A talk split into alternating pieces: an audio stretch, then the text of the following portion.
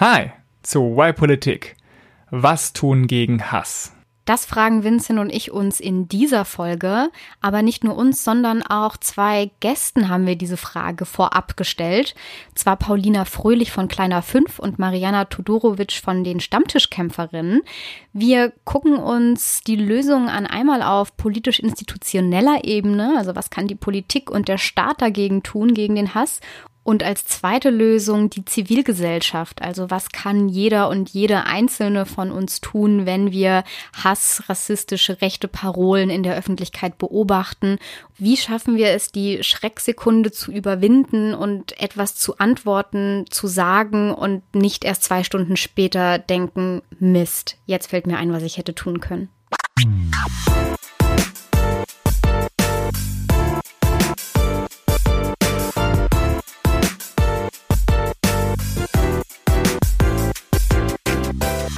Ja, Tanja, ich freue mich, dass wir beide heute wieder mal zusammen sitzen. Es ist Sonntagabend. Wir sind beide ein bisschen müde, aber ich glaube, das Thema wird uns gleich ganz schön auf Touren bringen. Bevor wir loslegen mit dem Problem, lass uns doch noch mal kurz vorstellen, wer sind wir eigentlich? Was machst du, Tanja, wenn du nicht hier mir gegenüber sitzt und den Y-Politik Podcast aufnimmst? Ich bin Organisationsberaterin, moderiere nebenher und gucke viele YouTube-Videos. ja, ich weiß. Denn immer wenn ich irgendwas von irgendwelchen YouTube Trends erfahre, dann ist es schon von dir, Tanja. Ja, ähm, und ich bin Vincent und mache politische Kommunikation für eine Denkfabrik in Berlin, das Progressive Zentrum. Ja, und wir haben uns heute mal ein ziemlich ernstes Thema irgendwie vorgeknöpft. Und ähm, am Anfang jeder Folge besprechen wir erstmal, was ist das Problem? Und danach stellen wir zwei Lösungen vor, wie wir dieses angehen können, um abschließend dann eine schöne Zugabe euch zu geben. Also Tanja, erzähl uns doch mal, was ist das Problem mit dieser Hetze? Ja, Hetze an sich ist schon ein Problem. Das ist vielleicht gar nicht so groß erklärungsbedürftig. Stimmt, ja. Und ich finde, ich weiß nicht, wie es dir geht, als ein politischer Mensch, jemand, der sich für Politik interessiert und sich als Demokrat oder Demokratin selbst versteht, dem bleibt eigentlich gar nichts anderes übrig, als sich dagegen auszusprechen und auch darüber zu sprechen, dass ja, das nicht geht und was dagegen zu tun. Einfach als anständiger Mensch einfach, ne? Dass man lernt ja so eigentlich im Kindergarten oder in der Vorschule oder wo auch immer, dass man sich gegenseitig mit Respekt begegnet und dass man jetzt nicht irgendwie Schimpfwörter aneinander äh, rumschmeißt. Aber leider ist es ja ganz anders da draußen auf dem Schlachtfeld des Internets. Und auch in der gehobenen Politik schafft es nicht jeder, sich davon abzugrenzen, wenn tatsächlich ähm, Hass offensichtlich da ist. Und es sind nicht nur Worte, die man irgendwo im Internet lesen kann, Tweets, Posts, sondern auch weiß nicht, wenn man sich so schlimme Videos von AfD-Kundgebungen anguckt, was da manchmal gesagt wird, das ist ganz schön ekelhaft. Pegida sollten wir nicht vergessen, jetzt nicht mehr in den Medien, aber ja. das waren Zehntausende, die da auf die Straße gegangen sind und irgendwie einen Galgen hochgehalten haben, wo Merkel dranhing, wenn ich mich nicht ganz irre. Oder da stand, glaube ich, drauf, für Merkel reserviert. Oder für Merkel reserviert sowas. Auf jeden ja. Fall ganz ähm, furchtbare Sachen und da fängt es ja eigentlich schon an bei Worten und das ist am Ende der Nährboden dafür, wenn Taten passieren. Also ganz selten passieren Taten, ohne dass vorher auch aufgeheizt wurde, aufgestachelt. Wir haben das 2015, als ähm, ganz viel über Flüchtlinge, ekelhaftes in den sozialen Medien geschrieben wurde und man sich dann gewundert hat, dass Leute auch tatsächlich diese Worte ernst nehmen und brand Brandanschläge verursachen.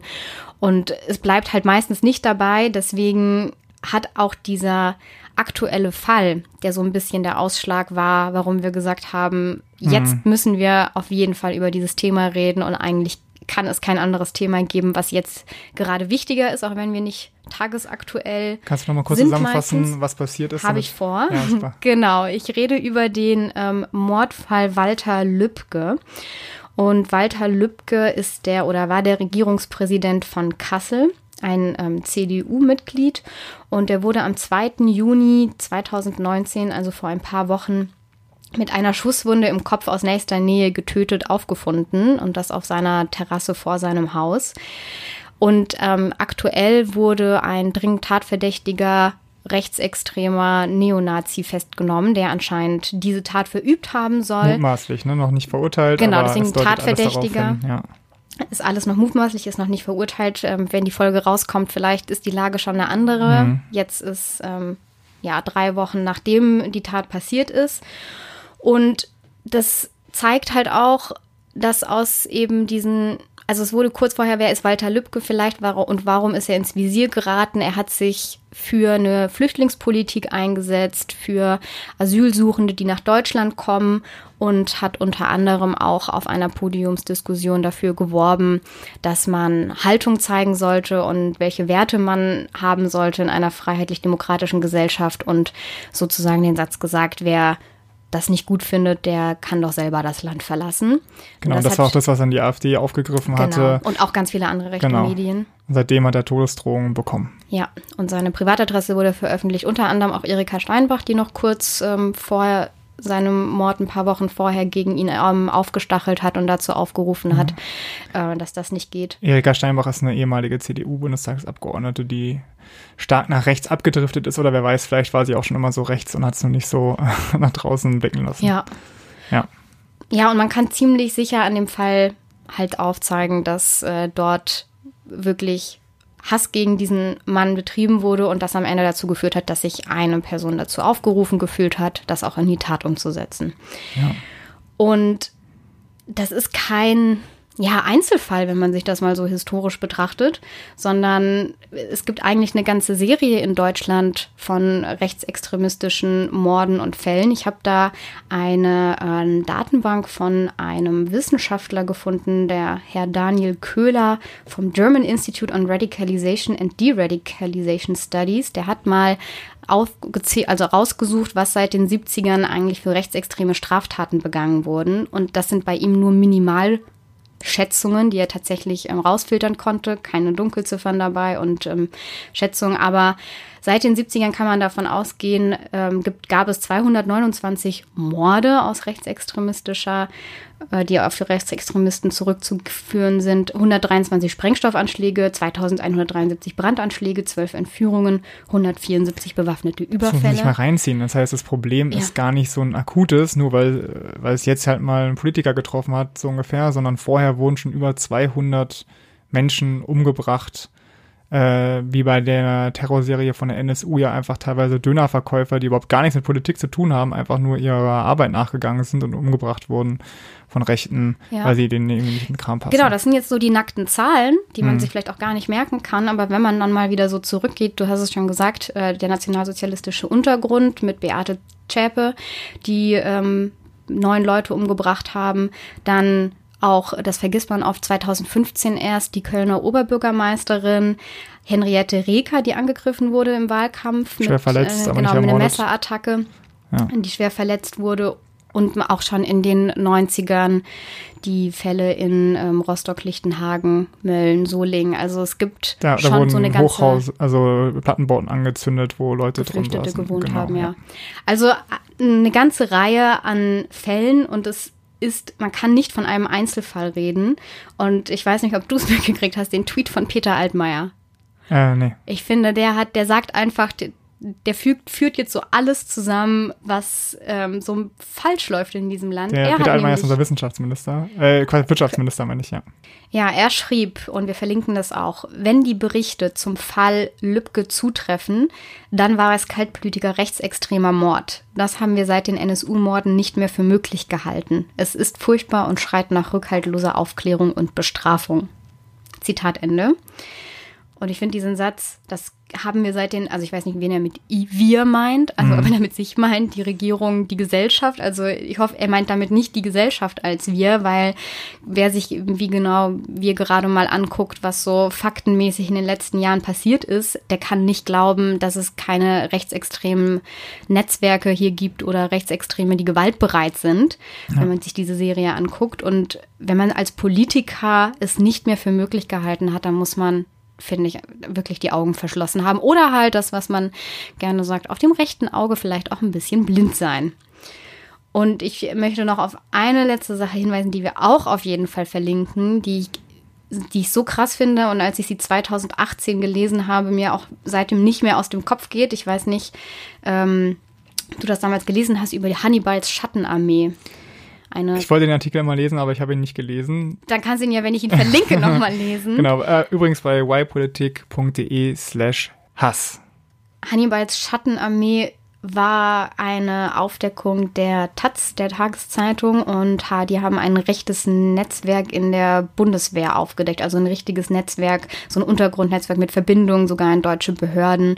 Und ähm, es ist auch nicht unbekannt, dass ähm, es rechtsextreme Vereinigungen gibt, die auch gute ja, Verbindungen und einen direkten Draht zum Verfassungsschutz haben. Also es ist nicht nur so, dass es da ein paar Verrückte gibt, die man vielleicht in der Demokratie aushalten muss, sondern es gibt auch äh, Netzwerke, die einfach hier ohne weiteres ihr Handeln tun können, ohne dass sie aufgedeckt mhm. oder zerschlagen werden. Und es hat eben relativ wenig Verbreitung gefunden, obwohl es ein ganz schön krasser Artikel ist, haben den, war das gar nicht so eine große Aufregung, so wie jetzt ja auch viele sagen, der Fall ähm, der, der Ermordung von Lübcke nicht so viel Aufregung erfahren hat, wie es ähm, angemessen wäre. gewesen wäre, genau. Ja. Wenn man sich vor allem vergleicht mit, wie viel Aufruhr Rezo mit einem Video in der CDU bekommen hat und wie viel Aufregung ein erschossenes Parteimitglied bekommen hat, ist das echt krass.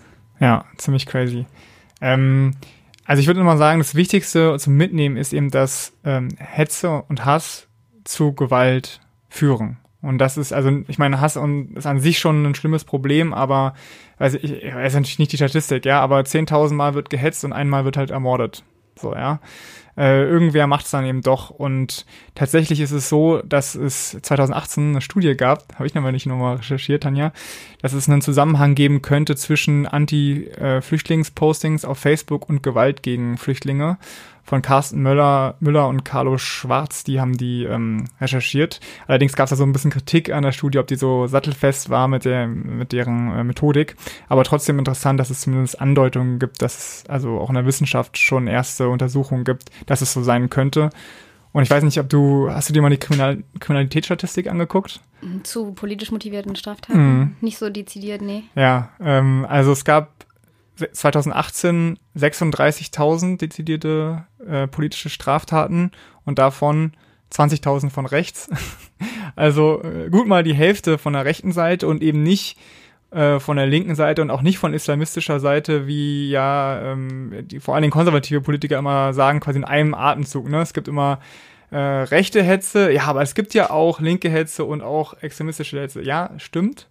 Aber das große Problem, das wir gerade haben, dass das wirklich gefährlich ist für Menschen, weil sie ermordet werden und für den Staat, weil äh, unsere Bundeswehr unterlaufen wird, unser Verfassungsschutz vielleicht, Polizei auch, das ist nun mal die rechte Hetze.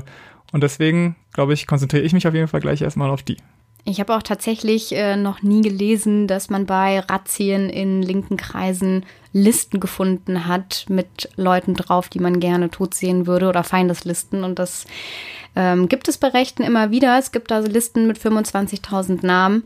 Und das ist alles ganz schön ekelhaft und gruselig. Und ich habe mich gestern, als ich mich gestern damit länger beschäftigt hatte, es war auch ziemlich spät, schon nachts, fand ich das alles echt ganz schön furchtbar und bin hm. so ein bisschen, ja, ja, arg deprimiert geworden. Ja, man hat sich, ich weiß nicht, ob du, hast du Babylon Berlin geschaut? Nein. Also, es ist eine Sendung über die so 20er, 30er Jahre in Berlin, ne? Ja. Und damals, ähm, tatsächlich gab es damals ja richtige Prügeltrupps, die durch die Straßen gezogen sind. Ich meine, so weit haben wir es noch nicht. Ja, aber ein Fackelmarsch. Bürger, Bürgerwehren. Und, und den Fackelmarsch, Fackelmarsch im Plauen, ja. Haben wir schon erlebt. Also ähm, ja, da. Äh, Während den Anfängen, wie man so schön sagt, und dann ja. es doch wieder vergisst. Und das halt in, das ist ja das Schlimme in auf deutschem Boden, wo man sich geschworen hat, äh, nie wieder ja. und ähm, während den Anfängen und eine ich, wehrhafte Demokratie aufzusetzen. Ja, ich wollte eigentlich später bringen, aber es passt gerade einfach nochmal zu gut. Und zwar ähm, hatte ich eigentlich bei dem Punkt, dass Hass jetzt kein Phänomen vom Internet ist, sondern einfach ein allgemeingesellschaftliches Problem und dass eben Internet ja eher so eine Art Kommunikationskanal ist, ne? Und äh, das ja, oder sich wahrscheinlich auch vernetzen und dann gegenseitig aufbauschen. Genau, aber wahrscheinlich mhm. das größte Hetzorgan, was es in Deutschland jemals gegeben hat, war vielleicht oder wahrscheinlich der Stürmer, ne, herausgegeben vom Nazi Julius Streicher. Und weißt du, wie der vollständige Titel war? Da wird, da wird dich nämlich an was erinnern. Der Titel war Der Stürmer, deutsches Wochenblatt zum Kampf um die Wahrheit. Und es gibt eine Partei, die diese Rhetorik ordentlich aufgreift, nämlich die AfD, die sagt Mut zur Wahrheit und die Systemparteien lügen euch an und so weiter. Ja, Deutungshoheit, Gewinn. Genau. Also ich fand es alles ganz schön krass und dann habe ich mir gestern Abend gedacht, ich bin echt froh, dass ich, nachdem ich äh, mich rund um das Problem recherchiert habe, jetzt auch mich mit der Lösung beschäftigen darf und wir ein lösungsorientierter Podcast sind. Das hat mich echt so ein bisschen da rausgeholt und äh, ich habe viel gefunden, was Mut macht und wir können es ja schon mal sagen, wir haben ja auch äh, zwei Gäste in unserem Podcast, zumindest ähm, Sprachnachrichten von ihnen. Und mir hat das sehr viel Mut gemacht, was ich da gehört habe. Und deswegen kommen wir doch zu unseren Lösungen. Und zwar haben wir einmal da die politisch-institutionelle Ebene und auch die zivilgesellschaftliche. Also zum einen, was muss Regierung, Politik, der Staat machen? Und dann aber auch im zweiten Teil, was könnt und müsst ihr denn tun, wenn ihr Hass seht oder begegnet?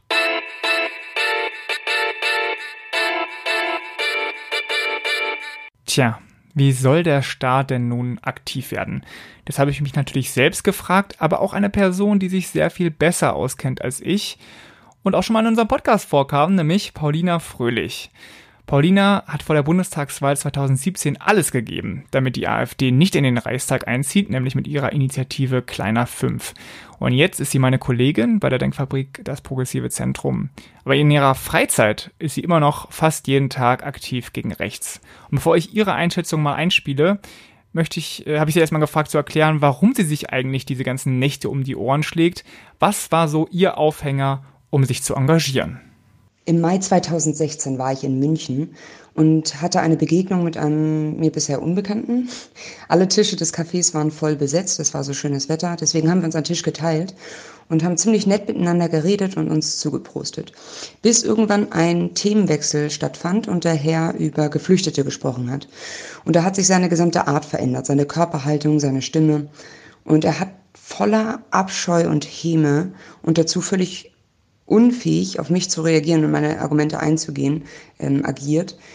Und das war ein krasses Erlebnis für mich, ähm, denn ich habe Angst bekommen, dass es noch mehr Menschen gibt, denen ich mir quasi nicht zuproste, mit denen ich an einem Tisch sitze oder denen ich im Hausflur begegne und die genauso ähm, braunes Gedankengut wie der Typ damals ähm, in sich tragen, wovon ich vielleicht nichts weiß. Sprich, ich habe damals Angst bekommen, dass es mehr Menschen gibt, die ähm, so fundamental anders denken als ich ähm, und nicht mehr auf dem Boden des Grundgesetzes stehen von denen ich es nicht weiß oder mitbekomme.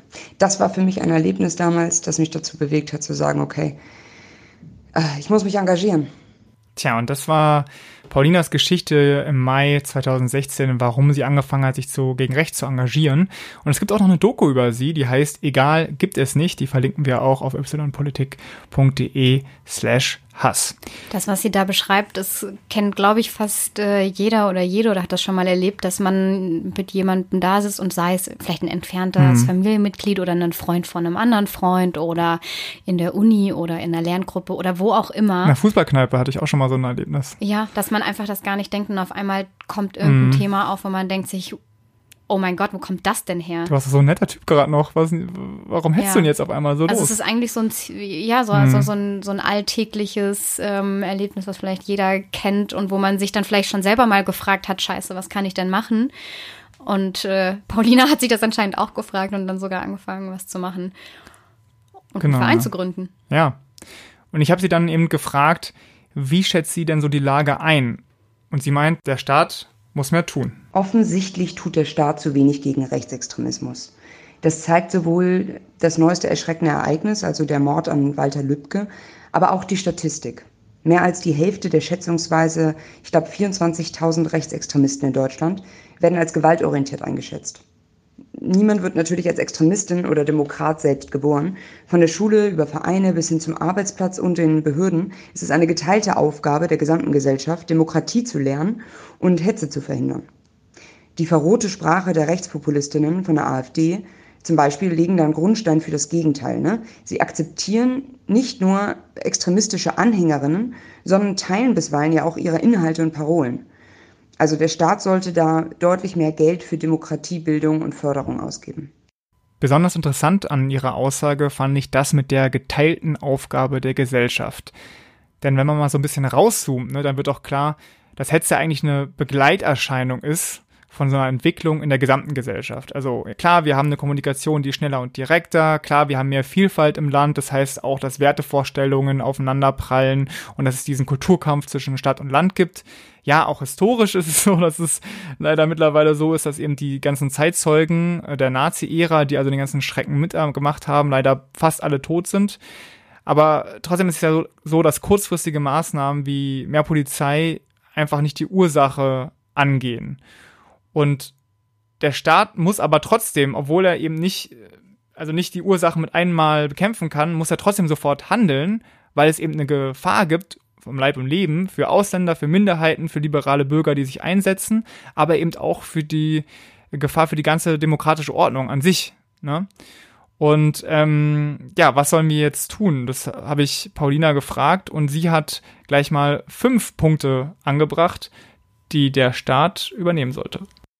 Ich denke, dass die Bundesregierung zum einen weitaus deutlicher und auch stärker auftreten sollte, wenn es um die Beurteilung geht, was ein demokratisches Miteinander gefährdet, zum Beispiel antimuslimischer Rassismus, als auch darin, was ein demokratisches Miteinander belebt.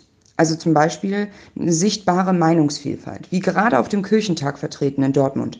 Da diskutierten Konservative, Liberale, Traditionelle und Linke alle miteinander. Ich erlebe es immer wieder, dass es Menschen schwer fällt zu beurteilen, wann eine Haltung okay ist und wann nicht mehr. Von einem Bürgermeister bis hin zu der Kanzlerin soll sie sich aktiv also dafür Demokratieförderung und gegen die Hetzerei eingesetzt werden und letztendlich dazu führen, dass wir selbstbewusster werden in unserem Auftreten und unserem Argumentieren und natürlich auch im Einschreiten, wenn Menschen ähm, bedroht werden oder angegriffen. Darüber hinaus wünsche ich mir mehr Schulungen für Polizisten und Polizistinnen, was Hass im Netz anbelangt. Viele Betroffene ernten da einfach nur fragende Gesichter, wenn sie um Hilfe rufen. Und ich denke, dass wie so oft in krisenähnlichen Situationen derzeit die Zivilgesellschaft ziemlich viel meistert und trägt. Das sind Aktivistinnen und Aktivisten, das sind ähm, NGOs, die da unterwegs sind, sich gegen Hass im Netz einsetzen oder auch für Betroffene von Diskriminierung auf der Straße. Und diese Organisationen brauchen natürlich viel mehr Unterstützung. Ähm, Im Moment ist es ein unglaublicher Kampf um immer die gleichen Ressourcen, um Aufmerksamkeit, um Räumlichkeiten, um Gelder. Und es, ich denke, die Regierung täte gut daran, die Zivilgesellschaft deutlich zu unterstützen, denn sie trägt gerade äh, ganz viel von dem, wovon wir mehr brauchen. Ja, und aus Paulinas Antworten äh, lese ich eigentlich zwei Ebenen ab. Ja, auf der einen Seite muss der Staat vorbeugen, auf der anderen Seite muss der Staat auch bekämpfen. Und deswegen habe ich mir für jede dieser Ebenen jeweils zwei Vorschläge überlegt. Stichwort Vorbeugen. Also einen Punkt hat sie hier ganz stark gemacht. Zivilgesellschaft stärken ist eine Sache, die der Staat machen muss und deswegen haben wir das ja auch als Teil genommen äh, von deinem Punkt später. Da spielt die Zivilgesellschaft ja auch eine große Rolle. Genau, ne? aber vielleicht kann ich jetzt schon mal was äh, hier kurz ja, einbringen und zwar Sneak ja, habe ich ähm, mal geschaut und es gibt tatsächlich im Internet eine ganze Datenbank mit ähm, Akteuren und Initiativen, die sich im deutschsprachigen Raum einsetzen für eine positive Debattenkultur und gegen Hate Speech. Und zwar auf das-netz.de, sogar mit äh, Sortier- und Filtermöglichkeiten und über 80 Initiativen und Projekte sind dort aufgelistet. Und das geht dann eben von Community Organizing über Gegenrede bis zu Meldungen von Hate Speech. Äh, verlinken wir auch. Also das, was sie da auch gesagt hat mit, ein Großteil wird einfach gerade von zivilgesellschaftlichen Akteuren getragen. Das findet man, wenn man mal kurz guckt, dann sieht man das, dass das einfach ein riesengroßer ja, Last ist, die dort geschultert wird, wie halt so oft und die Politik nicht die sind, die vorangehen und sagen, wir haben jetzt Lösungen und sind ja überlegt. Ja, wobei man schon fairerweise sagen muss, dass es einige geförderte Projekte gibt. Ja, also die Ministerien, die Bundesministerien, die Landesministerien machen schon was, aber die koordinieren sich halt nicht so gut. Deswegen ist einer meiner Vorschläge, ähm, den ich mir auch abgeguckt habe von einem Papier, was wir verlinken zu Hate Speech, dass ähm, es eine Strategie der gesamten Bundesregierung geben muss, damit nicht das Familienministerium, das Innenministerium und das Justizministerium so vor sich hinwerkeln, aber eben keine schlagkräftige Gesamtstrategie gegen diese, gegen diesen Hass entwickeln. Und ein anderer, anderer wichtiger Punkt, super wichtig in Sachen Vorbeugen, ist demokratische Erziehung an Schulen. Mhm. Ja, also ich, ich selbst hatte Politik im Leistungskurs, das war irgendwie schon immer so mein Ding, dafür habe ich gebrannt. Und deswegen weiß ich, habe ich damals gelernt, einfach wie funktioniert der Bundestag, wie funktioniert Demokratie, ne? Aber die allermeisten haben ja nur Gesellschaftskunde und dabei ist Politik nur ein kleiner Baustein von dem ganzen, äh, von dem ganzen Thema, dem sich diesen Gesellschafts- oder Gemeinschaftskunde heißt in unterschiedlichen Bundesländern anders. Politik kommt also viel zu kurz.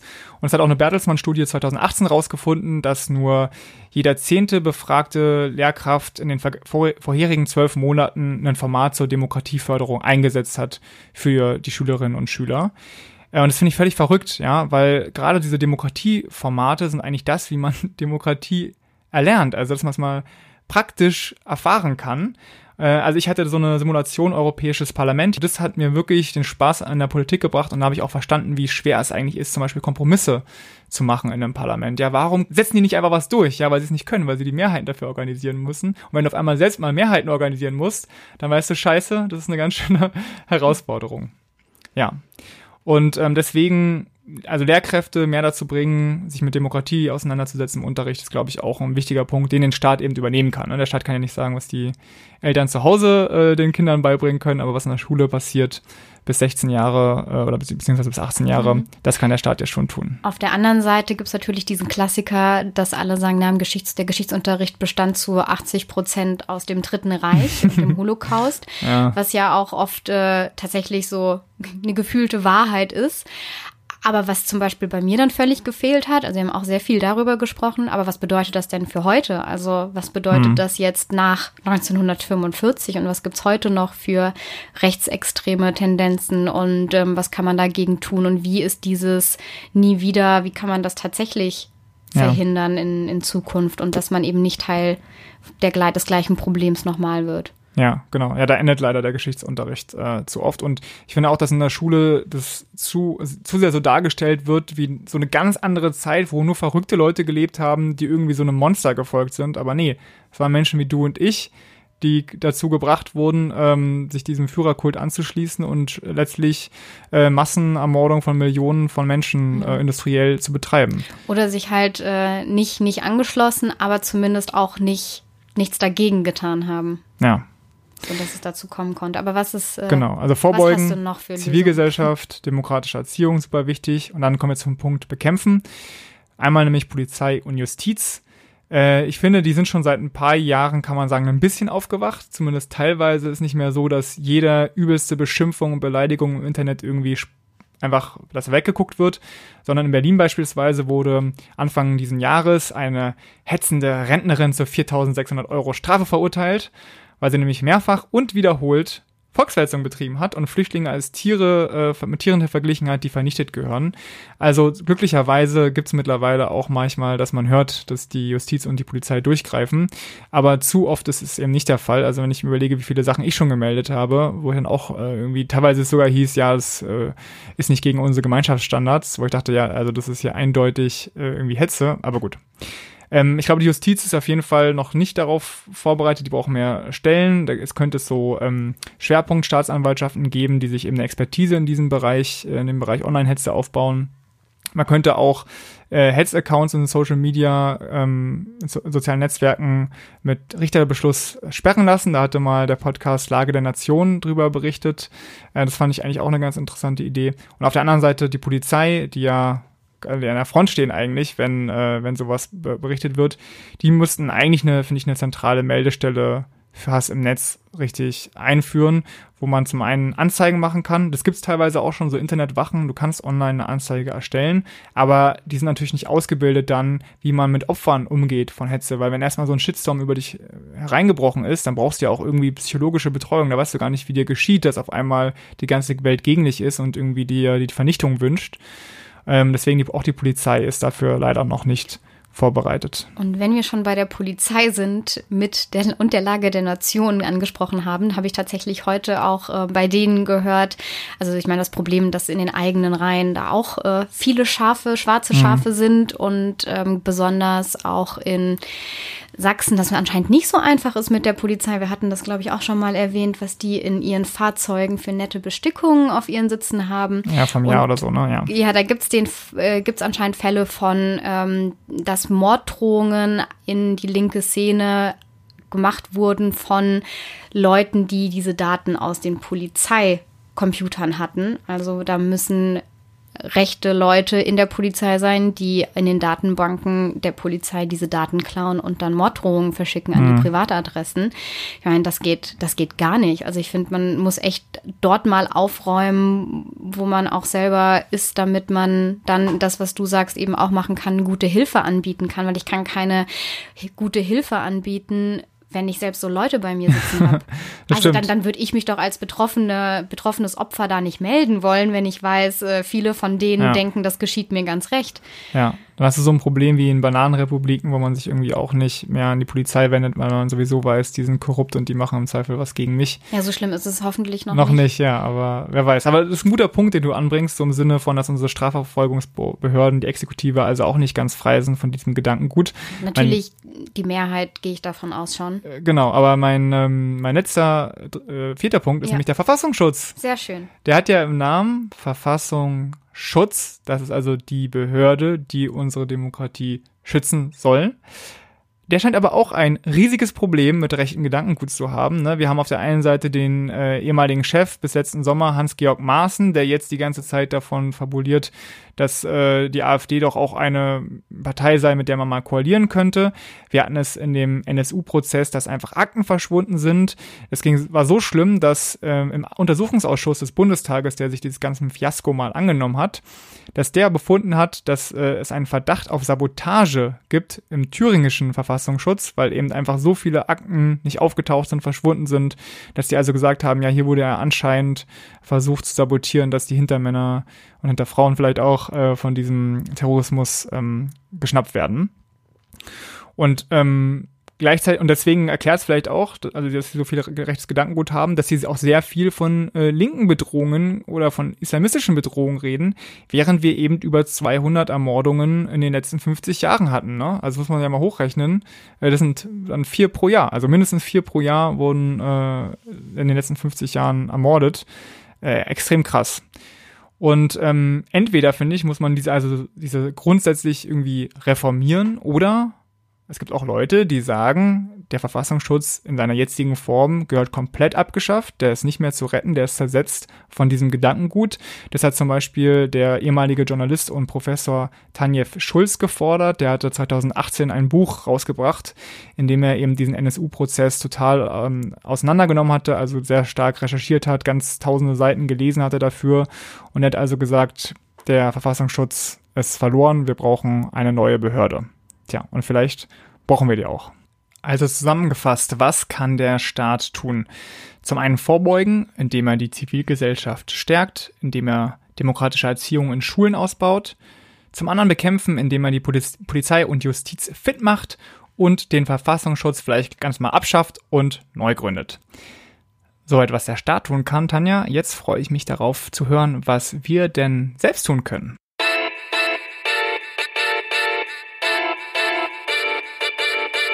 Es geht um die Zivilgesellschaft und Zivilgesellschaft hört sich nach so einem abstrakten Wort an, aber eigentlich heißt das nichts anderes als du, ich, wir, jeder von uns und es Ein gibt Verein. dieses genau auch organisierte du und ichs. und es gibt ja dieses schöne Wort äh, Zivilcourage, also sich in einem Umfeld in der Gesellschaft auch zu engagieren, Mut zu zeigen und ähm, gegen Ungerechtigkeiten, gegen Rassismus, gegen Hass, gegen alles, was menschenverachtend ist, auch aufzustehen und was zu sagen. Das ist nicht immer ganz einfach. Wir haben jetzt schon oft diese beiden Räume von, es gibt Hass im, im äh, digitalen Raum und es gibt aber auch Hass, den man sehen kann, wenn man eben einfach unter Menschen ist mhm. oder auch mit der Straßenbahn unterwegs oder mit dem Bus. Also eigentlich überall, wo einfach Leute zusammenkommen. Ähm, ich habe mich jetzt für eine der beiden Sachen entschieden und ähm, habe mich dafür entschieden, eine Initiative zu nehmen, die äh, analog etwas dafür tut, dass Menschen dafür eintreten, wenn sie sehen, dass irgendwo gehetzt wird, ähm, dort aktiv zu werden und nicht stumm zu bleiben. Weil ich glaube, jeder kennt so Situationen, wo man, weiß ich nicht, vielleicht mit einem Arbeitskollegen zusammen war, der auf einmal was gesagt hat, wo man einem, wo man sich unwohl gefühlt hat. Oder wir hatten vorher schon ein paar Beispiele im Sportverein, an der Supermarktkasse und man sich dann in dem Moment einfach nicht wusste, was man tun soll. Und dann geht man nach Hause und ärgert sich, dass man nicht seinen Mund aufgekriegt hat und dass man ja. geschwiegen hat, weil man in der Situation einfach überfordert war und nicht wusste, was man tun soll. Und es gibt eine Initiative, die genau versucht, diese Situation zu überwinden, dass man eben nicht stumm bleibt, sondern diesen Schock verarbeiten kann und dann was tut. Und das sind die Stammtischkämpferinnen. Stammtischkämpferin. Stammtisch. Okay. Stammtischkämpferin. Also das sind jene, die an die Stammtische gehen und dort gegen Hetze ankämpfen. Oder wie kann man sich das Jein. vorstellen? Der Stammtisch ist eigentlich eher im übertragenen Sinne. Also der mhm. Stammtisch ist, kann überall sein. Und auch wenn ich im Bus sitze und es steigt jemand ein, der anfängt vielleicht zwei Männer, die Händchen halten, zu bepöbeln. Das ist mhm. auch schon Stammtisch, auch wenn man nicht mit einem Bier an einem tatsächlichen Tisch in einem Wirtshaus sitzt, sondern Stammtisch ist überall, wo rechte Parolen, ähm, menschenfeindliche Äußerungen, wo man vielleicht schnell mal sagt, ja, das ist, hat er vielleicht gar nicht so gemeint, das war nur so dahergesagt gesagt, aber so fängt's halt an. Das haben wir jetzt schon oft genug beschrieben. So es, es fängt halt nicht erst an, wenn dann tatsächlich was passiert, sondern wenn das Gesagte, wenn es unkommentiert stehen bleibt, dann ist es das Gesagte, was anscheinend okay ist, weil es wurde ja nicht dagegen gesprochen, sondern alle haben geschwiegen. Das heißt, es ist was, was man sagen darf. Es entsteht das Gefühl, vielleicht bin ich sogar nicht alleine mit meiner Meinung und äh, das war vielleicht sogar richtig und die anderen denken vielleicht das Gleiche und haben sich nur nicht getraut, das auszusprechen. Und da sind wir wieder mhm. bei, einer muss ja die Wahrheit sagen. Ähm, und ich spreche einfach das aus, was alle denken. Und genau aus diesem Grund, dass Leute nicht auf die Idee kommen, aha, anscheinend ist das okay, so zu denken, muss man etwas sagen und tun. Und das ist das, was ähm, die Stammtisch, Stammtisch, oi, Kämpferinnen ähm, versuchen. Und der Stammtisch ist dabei nur, ja, das Konstrukt, aber es geht um jegliche Situation, wo du denkst, eigentlich sollte ich jetzt was dagegen sagen. Ja, klingt auch gut. Und was machen die konkret? Kurz noch zur Einordnung, das ist eine Initiative von Aufstehen gegen Rassismus. Also falls man sich das ähm, ergoogelt, die hängen zusammen. Das ist ähm, eine Initiative, die sich eben gegen Rassismus ähm, organisieren und diese Stammtischkämpferinnen sind ein Teil davon und die organisieren Workshops und Seminare, wo sie genau diese Schockstarre versuchen zu überwinden mit den Leuten. Und sie haben schon 11.000 Menschen ausgebildet in 700 Seminaren, die sie gegeben haben. In ganz wow. Deutschland sind die unterwegs. Das ist mal eine Hausnummer. Ja, da die ehrenamtlich sind, kann man sie natürlich auch immer anschreiben und umsonst ein Seminar teilnehmen. Aber da hören wir gleich mehr zu. Ähm, wir haben nämlich eine der Teamerinnen, das sind die, die diese Workshops leiten und Seminare geben. Der haben wir auch drei Fragen gestellt. Und zwar ist das Mariana Todorovic und hauptberuflich beschäftigt sie sich mit Umwelt- und Entwicklungspolitischen Themen. Und die Stammtischkämpferinnen sind ihr Ehrenamt seit zweieinhalb Jahren. Gibt sie diese Seminare ehrenamtlich. Ich kenne sie noch aus äh, Studien- und Debattierzeiten. Mhm.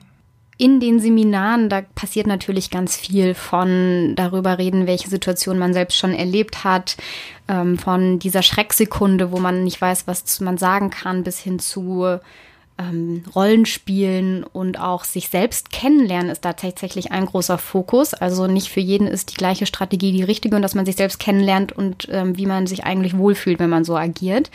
Und ich habe sie dazu gezwungen, sich einen Tipp rauszusuchen oder so das Wichtigste, was man aus diesen sechs Stunden eigentlich Seminar, was man jetzt hier den Leuten mitgeben könnte. Das ist hart, das ist eine harte Aufgabe. Genau, aber sie hat es kurz beantwortet und wir hören mal rein, was ihr wichtigster Tipp ist für uns, wenn wir rechten Hass oder Rassismus beobachten.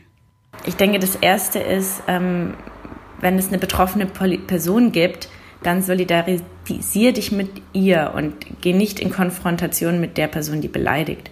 Ähm, meistens wollen diese Menschen im Moment sowieso nur provozieren und sind für sachliche Gespräche auch gar nicht offen. Biete ihnen also gar nicht erst eine Bühne, sondern setz oder stell dich einfach zu der betroffenen Person, frag, ob alles okay ist, ob du was tun kannst und gib einfach zu verstehen, dass du auf ihrer Seite bist.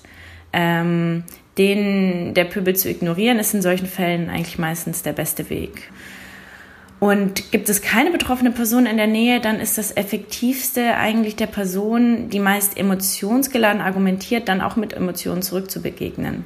Also statt mit Fakten und langen Erklärungen, die kompliziert sind, zu kommen, denen die Person dann meistens sowieso gar nicht zuhört, weil es hier gar nicht um diese so eine inhaltliche Diskussion geht, ähm, kannst du einfach sowas sagen wie, wow, das finde ich jetzt echt ganz schön krass, ich sehe das komplett anders. Oder du sagst richtig, ähm, wow, was sie da sagen, ist echt ganz schön ausländerfeindlich oder homophob. Ich weiß gar nicht, was ich dazu sagen soll. Ich finde das jetzt echt ziemlich krass. Also sowas in die Richtung, ähm, dass der Person spiegelt, das, was ich gerade gesagt habe, kommt bei der anderen Person nicht gut an. Das ist nicht okay. Ich glaube, das kommt viel mehr, das kommt viel besser, als wenn man, was die meisten machen, direkt in den Gegenangriff geht und einen riesen einen langen Text runter, äh, runter ähm, spricht, weshalb man, weshalb das jetzt alles gar nicht stimmt und gar nicht den Fakten entspricht. Ich denke, das Wichtigste an dem Ganzen ist, dass die Person eine, irgendeine Reaktion bekommt, egal in welcher Form. Man muss nicht immer unbedingt in eine Diskussion einsteigen, aber man muss sich einmal positionieren, vor allem wenn es im, im, öffentlichen Raum ist, damit die Person und vor allem auch alle, die da rumstehen, nicht denken, dass sowieso das Gesagte akzeptiert wird. Ich finde, das Interessanteste oder mit das Interessanteste ist, dass man eigentlich zuerst denkt, ja, ich muss jetzt was dagegen sagen und das gar nicht ihre, mhm. ihr erster Tipp war, sondern geht zu der betroffenen Person hin, die da gerade angepöbelt wird und solidarisier dich mit ihr und ähm, frag, wie es ihr geht und ob du irgendwas tun kannst. Es ist ja auch manchen Leuten unangenehm, wenn man dann noch mehr Aufmerksamkeit auf sie lenkt, indem man die pöbelnde Person anspricht und da erstmal zu der betroffenen Person zu gehen und nicht sich mit äh, dem Täter auseinanderzusetzen, finde ich was, worüber man vielleicht im ersten Moment gar nicht nachdenkt. Ja, voll. Meistens generell in der Debatte geht es ja, ja immer um die Täter und gar nicht um die Leute, die dann wirklich darunter leiden, was gesagt wurde. Das finde ich also auch einen ganz guten Tipp. Und außerdem ist es ja trotzdem ein Zeichen, was man aussendet, aber eben ein nicht aggressives Zeichen. Ne? Ja, gerade vielleicht auch in Situationen, wo man dann Angst hat, dass man selbst vielleicht äh, ange angegangen oder sogar angegriffen ja. wird, dass man dann gar nicht äh, der Gewalt oder anscheinend bereit, gewaltbereiten Person sich gegenüberstellt, sondern eben die andere Strategie fährt und deswegen ähm, auch so, man, man, muss nicht argumentativ stark sein, man muss jetzt gerade nicht, nicht in dem Moment wissen, warum das furchtbar ist, was die Person sagt. Man muss es nicht argumentativ zerlegen können, was die andere Person sagt, sondern man muss einfach nur einen Satz sagen können mit das stimmt nicht, was sie sagen, oder das, das geht gerade zu weit, oder das ist menschenverachtend. Also so auch so Standardantworten, die man sich parat legen kann, wenn man dann in den Momenten nicht so schnell nachdenken kann und eben erst einen Tag später oder ein paar Stunden später einem eine passende Antwort einfällt. Es gibt Antworten, ja. die passen einfach immer, wie ich sehe das anders. Ja, also ich glaube, dieses, das war ja dann der zweite Aspekt, ne? Genau. dass man genau. das nicht unwidersprochen im Raum stehen lässt. Und ich musste da, als sie das erzählt hat, total daran denken, als ich mal im, im Olympiastadion war. Ich bin Hertha BSC-Fan. Und äh, da gab es ein Spiel und zwei Reihen hinter mir war so ein Typ und hat auch rassistisches Zeug über einen Spieler gesagt auf dem, auf dem Feld. Ich habe nichts gemacht, muss ich jetzt hier gleich zu meiner Schande gestehen. Aber ich dachte halt in dem Moment eher so, boah, er ist mega peinlich, der Typ was für ein Vollpfosten. Hm. Und war so davon ausgegangen, ja, alle anderen um mich herum denken das jetzt auch. Aber das ist natürlich total meine Perspektive. Vielleicht dachte er und auch alle anderen drum, also viele andere, die darum, die auch vielleicht auch so eingestellt sind, so ja, genau. Mm, Oder beim nächsten Mal denken, ah, ich habe es mir zwar gedacht, aber ich würde das nie sagen, aber anscheinend kriegt man ja auch keinen Widerspruch. Genau. Hm. Also wenn dann irgendwie jemand so, eine, so, ein Gespräch, so einen Diskurs irgendwie aufmacht auf einmal, einfach einmal widersprechen, dann ist schon mal genau klar, dass es nicht die Meinung der von allen ist, die hier gerade am Schweigen sind sonst. Ja, ich habe noch eine zweite Frage gestellt mhm. und die bringt noch mal eine ganz andere dritte Perspektive rein. Und die Frage war, was ist das besonderste Erlebnis, das dir von diesen Seminaren im Kopf geblieben ist? Was mir besonders im Kopf geblieben ist, ähm, war einmal, dass auch ein Geflüchteter zu den Seminaren gekommen ist, ähm, und da kam dann die Person mit Fluchterfahrung, er wollte sich das dann einfach ansehen und hat teilweise auch mitgemacht bei den Übungen und beim Austausch, teilweise aber auch nur von der Seite zugehört und zugesehen, gerade bei den Übungen. Und ähm, ich habe dann am Ende nochmal mit ihm geredet und fand es ganz schön, dass er meinte, dass es für ihn jetzt sehr wichtig war, weil er jetzt etwas besser versteht, weshalb Menschen um ihn herum auch manchmal nichts sagen, wenn er sich das wünschen würde. Und es hat ihm ganz gut getan zu hören, dass es den meisten einfach nicht egal ist, sondern dass sie aus verschiedensten Gründen teilweise einfach sich nicht trauen oder den Mund nicht aufkriegen und ähm, weil sie eben nicht wissen, wie und dem Angst haben, dem nicht standhalten zu können. Und das hat ihm total er meinte, es sei total schön zu sehen, auch, dass es Menschen gibt, ähm, die, die quasi sich mit ihnen solidarisieren und die das ändern wollen und auch aufstehen wollen. Und ähm, das war dann irgendwie total schön auch, dass er das auch so gesehen hat.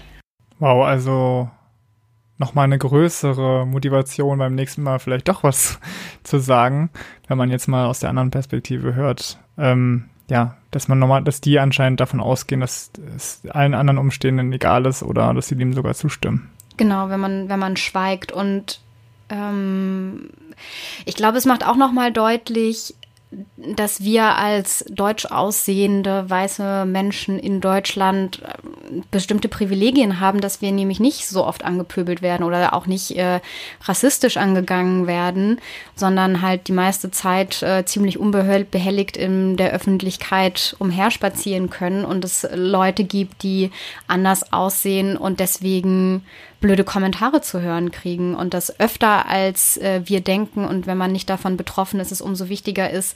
Es ist natürlich ist es eine sehr unangenehme Situation, aber als äh, nicht Betroffener ist es muss man sich vielleicht einmal in diese unangenehme Situation begeben, weil man sie hat sie nicht jeden Tag, sondern man hat sie jetzt gerade vor Augen, weil sie zufällig ähm, in einer Umgebung passiert, in der man sich gerade selber aufhält.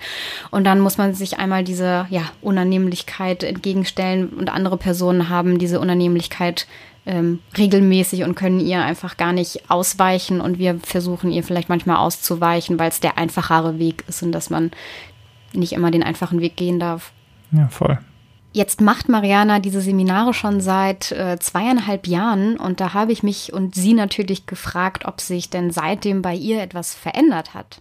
Zum einen lerne ich natürlich jedes Mal total viel Neues und auch neue Techniken. Die TeilnehmerInnen bringen ja auch mal ganz viel Erfahrung mit und ich bin wirklich nach jedem Workshop irgendwie, habe ich was Neues mitgenommen. Ähm, und tatsächlich bin ich auch sehr viel positiver, ähm, seit ich die Workshop gebe, was das Thema anbetrifft. Zum einen, weil ich eben mit den Menschen arbeite, die Teil der Lösung sein möchten. Und das gibt ganz viel Mut, wenn man jeden Tag ähm, oder jedes Seminar einfach merkt, ähm, schön, es gibt sehr viele Leute, die, die opfern ihren Sonntag dafür, um hier zu üben, wie sie irgendwie solidarisch in, in der Gesellschaft sein können. Und das ist total schön.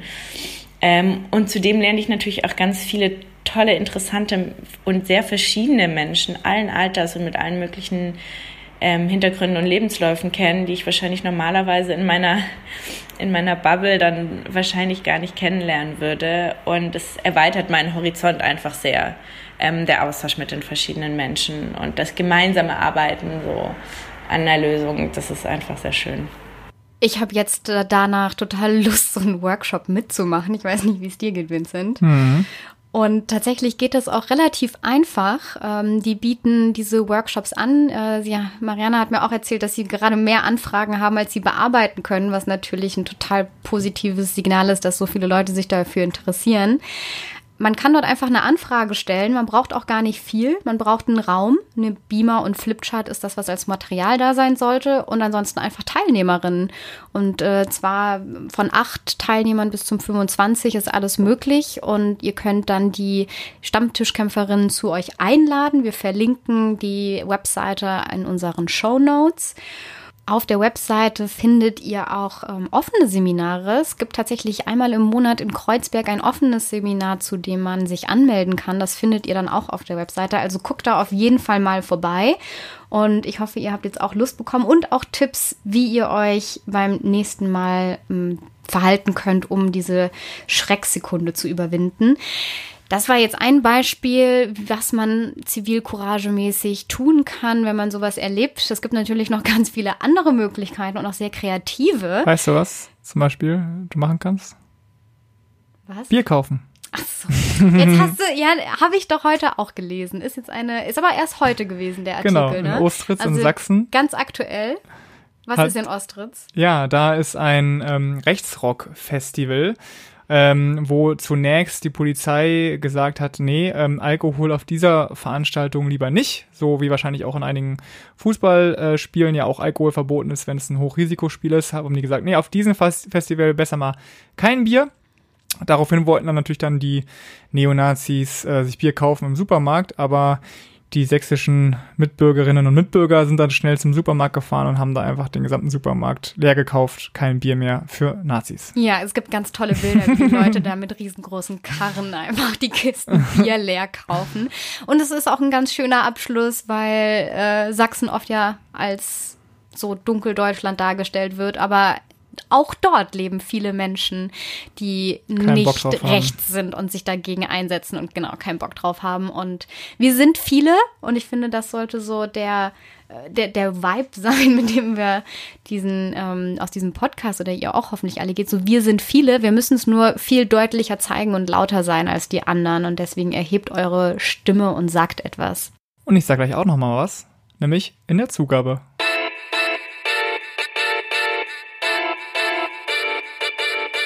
Ich habe ja tatsächlich das Gefühl, dass eigentlich die halbe Folge schon eine Zugabe war, weil wir super viele Sachen vorgestellt haben, wo man sich engagieren kann, wo man Informationen und so weiter findet. Ich habe jetzt trotzdem noch mal ähm, drei Sachen vorgestellt, was ihr tun könnt gegen Hass im Netz. Und zwar geht es, es steigert sich so ein bisschen, ja, vom Level äh, Couch, äh, Popcorn essen auf der Couch bis über Klick und dann kommt am Ende Action. Und zwar geht's los mit Informieren über Hass, vor allen Dingen Hass im Netz, nämlich in der Doku Lösch dich vom öffentlich-rechtlichen Sender Funk und Reik Anders. Die ist noch ein paar Monate in der Mediathek äh, zu sehen. Dann Level Klick ist nämlich Hass melden und dort, glaube ich, besonders effektiv ist die Meldestelle Respect. Die wird nämlich unterstützt vom Bundeskriminalamt. Es gibt auch noch ein paar andere, zum Beispiel hassimnetz.info oder hassmelden.de. Aber ich glaube, wenn das Bundeskriminalamt da das unterstützt, erscheint es mir die beste Adresse zu sein, um sowas zu melden.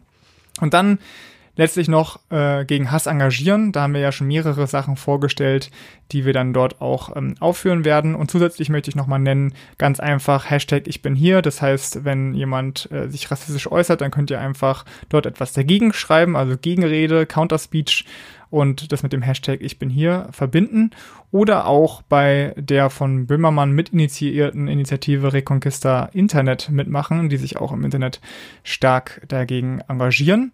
Und diese Tipps sowie alle weiteren Quellen und ähm, ja, Mitmachmöglichkeiten fassen wir zusammen auf, dem, im, auf unserer Internetseite ypolitik.de slash Hass.